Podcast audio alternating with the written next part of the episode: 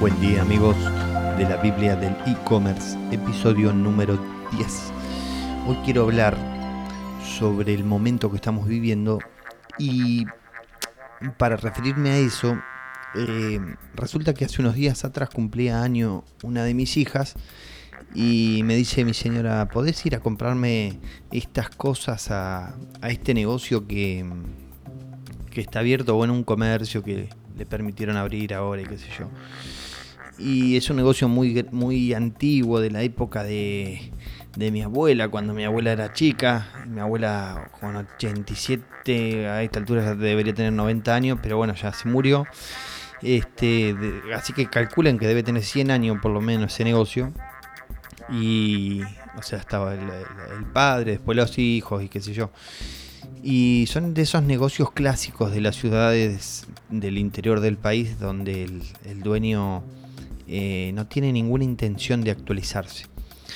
Y respecto a eso, eh, justo estaba también leyendo una, una nota donde dice que es un momento darwiniano eh, para el marketing y las marcas. Yo creo que para los negocios también, y para los negocios chiquitos y para todos. Y, cuando hablamos de, de Darwin, hablamos de evolucionar. Este momento lo tenemos que pensar de la siguiente forma. Eh, hay un montón de jugadores que están en el mercado que no se van a, acomodar, no, no, van a adaptarse a lo que está pasando. Y esto va a dejar muchas eh, ventajas, muchas, muchas oportunidades, eh, mucho lugar en el mercado para, para entrar y para y para vender. Estos tipos, la verdad que tampoco, no solo que no tienen intenciones porque ya hicieron plata toda su vida y, no tienen demasiadas necesidades, entonces no quieren complicarse la vida. Y de hecho, en, yo creo que en los últimos 20 años de, su, de sus negocios, eh, estoy hablando de las personas que tienen estos negocios hace 100 años y, y que son muy típicas de las ciudades del interior. Eh, en los últimos 20, 30 años no hicieron nada por sus negocios. ¿Por qué no hicieron nada? Porque no les hacía falta. Lo único que se dedicaban era a comprarle al proveedor y, a, tirar la mercadería adentro de su, de su local, poner precios y vender. Pero no hicieron nada importante para crecer sus ventas o intentando vender más. Entonces esto deja un espacio, deja una oportunidad, porque ahora no lo van a hacer, primero porque no quieren, segundo porque no tienen ganas y tercero porque no saben cómo hacerlo. Con lo cual quedan muchísimas, muchísimas eh, oportunidades libres. Eh, yo creo que una de las formas más fáciles de, de aprovechar esto es empezar querés arrancar con un negocio nuevo, estás buscando un negocio nuevo, bueno, anda, fíjate lo clásico que hay en tu ciudad. Eh, suponte que hay un local que vende, em, qué sé yo, productos de em, para mm, farmacia, una perfumería. ¿Vieron que hay perfumería que están hace 100 años?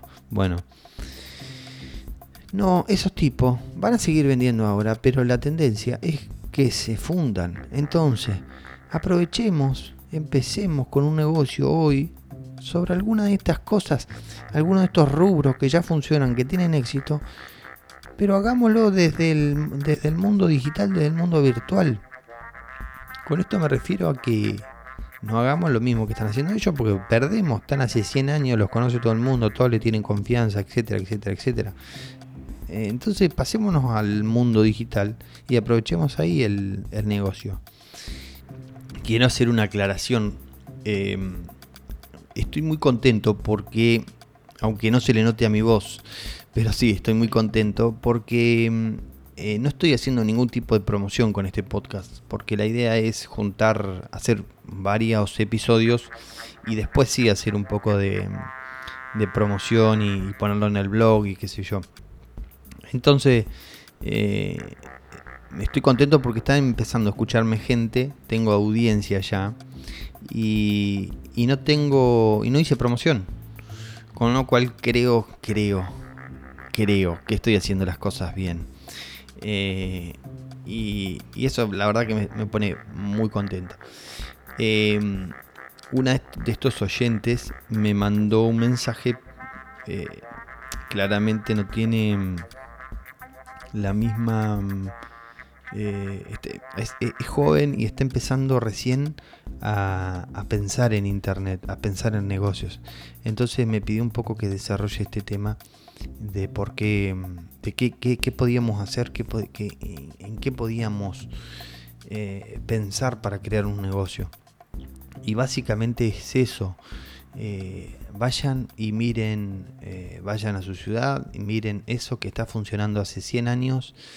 Es, lo que está funcionando hace 100 años y que sobrevivió a todas las crisis del 2001, las de, las de Rodrigazo, las de Alfonsín, etcétera, etcétera, etcétera, de todas las crisis que tuvimos nosotros en Argentina, esos rubros van a funcionar toda la vida.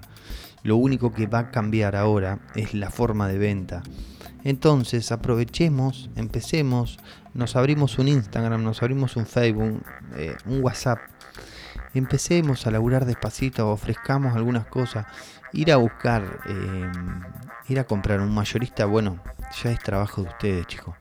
Eh, busquen en internet, está lleno, en Google está lleno, proveedores, mayoristas, distribuidores, importadores, etcétera, etcétera, etcétera. Es cuestión de hacer una pequeña inversión y empezar. Eh, y los que no tengan dinero para hacer una inversión, bueno, arranquen con comida, arranquen con viandas, arranquen con frutas, hay de todo para hacer.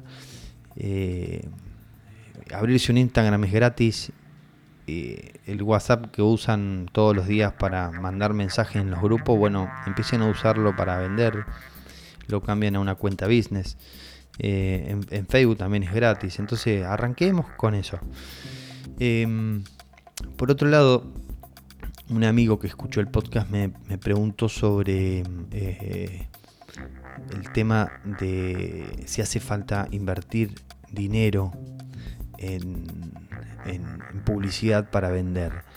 Y bueno, de eso mismo voy a hablar en el siguiente episodio.